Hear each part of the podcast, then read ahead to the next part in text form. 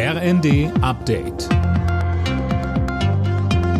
Stündlich neu. Auf den Punkt informiert.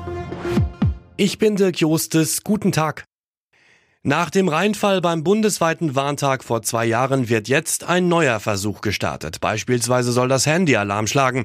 Es wird getestet, ob das Warnsystem Cell Broadcast funktioniert. Es wurde nach dem letzten Warntag vor zwei Jahren aufgebaut. Olaf Korte von der Fraunhofer Gesellschaft. Also fachlich geht es um Warnmeldungen der sogenannten Prioritätsstufe 1, das heißt Warnungen, wo es um Gefahr für Leib und Leben oder extreme Sachschäden geht. Ein gutes Beispiel dafür war die Flutkatastrophe im Ahrtal letztes Jahr oder auch die Terroranschläge, wie es jetzt in Halle vor ein paar Jahren gab. Nach der Razzia in der Reichsbürgerszene sieht Verfassungsschutzpräsident Haldenwang noch keinen Grund für Entwarnung.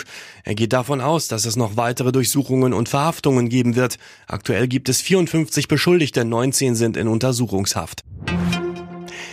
Er gilt als einer der größten Finanzskandale Deutschlands. Der Fall Wirecard. In München hat am Vormittag der Prozess gegen den früheren Vorstandschef Markus Braun begonnen.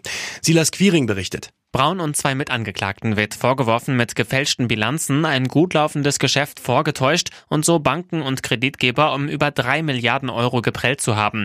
Die Beweislage ist kompliziert. Braun weist die Klage zurück und vom ehemaligen Wirecard-Vertriebschef Jan Marsalek fehlt weiter jede Spur. Er ist eine Schlüsselfigur in dem Skandal und seit zwei Jahren auf der Flucht. Zunächst sind 100 Prozesstage angesetzt. Ein Urteil wird damit erst im übernächsten Jahr erwartet.